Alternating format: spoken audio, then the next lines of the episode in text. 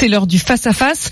Laurent Neumann, Eugénie Bastier. Bonjour Apolline. Bonjour. Bonjour Laurent. Bonjour Eugénie. Euh, ce matin, les courbes se croisent. Et les courbes se croisent, c'est le Rassemblement national qui pourrait être devant euh, le parti euh, d'Emmanuel Macron. Est-ce qu'Emmanuel Macron peut se permettre de, de perdre la prochaine élection, Eugénie? Écoutez, non, il peut pas se le permettre parce que justement, il a, il a fait le pari qu'il allait arriver en tête, et c'est un peu d'ailleurs son seul axe de campagne. On voit que depuis le début de ces européennes, son axe principal, c'est la lutte contre l'extrême droite.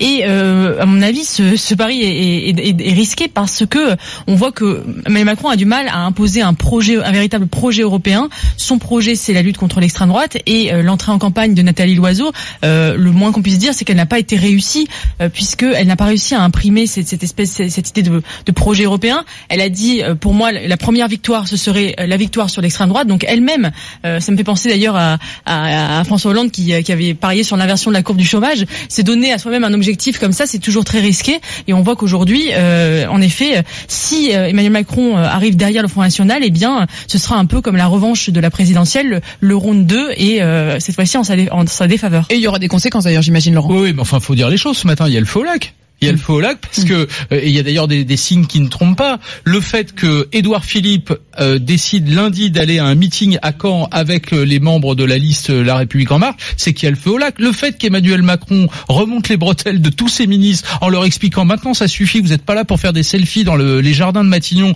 vous êtes là pour vendre mes réformes, pour les mettre en place et vous êtes là pour vous mobiliser pour les européennes, c'est qu'il a l'œil rivé évidemment sur les courbes et les courbes elles sont pas bonnes et que l'entrée en campagne de Nathalie Loiseau elle est pas bonne et qu'il y a sans doute eu encore une fois de plus un problème de ressources humaines au sein de la République en marche. C'est comme ça. C'est un problème de candidat quand même.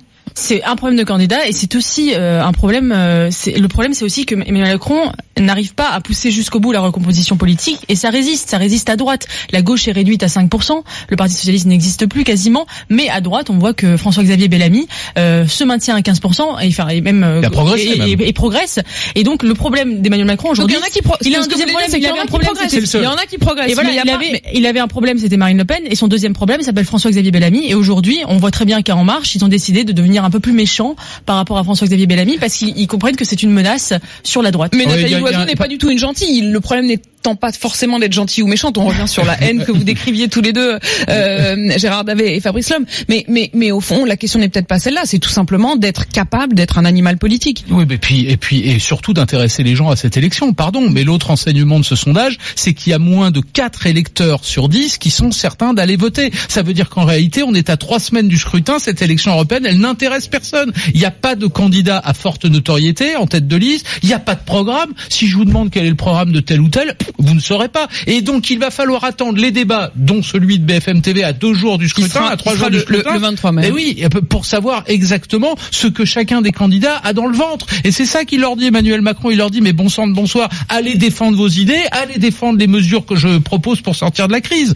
Alors pour le moment, bah, c'est pas le cas. Un dernier mot là-dessus. Oui, le, le, Emmanuel Macron a voulu jouer le vote utile contre Marine Le Pen et Marine Le Pen est en train de jouer le vote utile contre Emmanuel Macron puisqu'elle est en train de justement abandonner la stratégie projet contre projet pour dire maintenant euh, ce qu'il faut c'est arriver devant Emmanuel Macron et je trouve ça assez triste pour l'Europe et pour la démocratie parce qu'on n'est plus dans un débat européen mais dans un le second le match retour de la présidentielle et euh, je trouve ça assez délétère. Et ce qui est évident c'est que tout ça et, et, ce résultat aux européennes, il est fondamental pour Emmanuel Macron s'il veut avoir une chance de pouvoir mener dans les meilleures conditions son fameux acte 2 du quinquennat. On verra bien si l'acte 2 ne sera pas aussi indexé sur les résultats des européennes. Merci à tous les deux.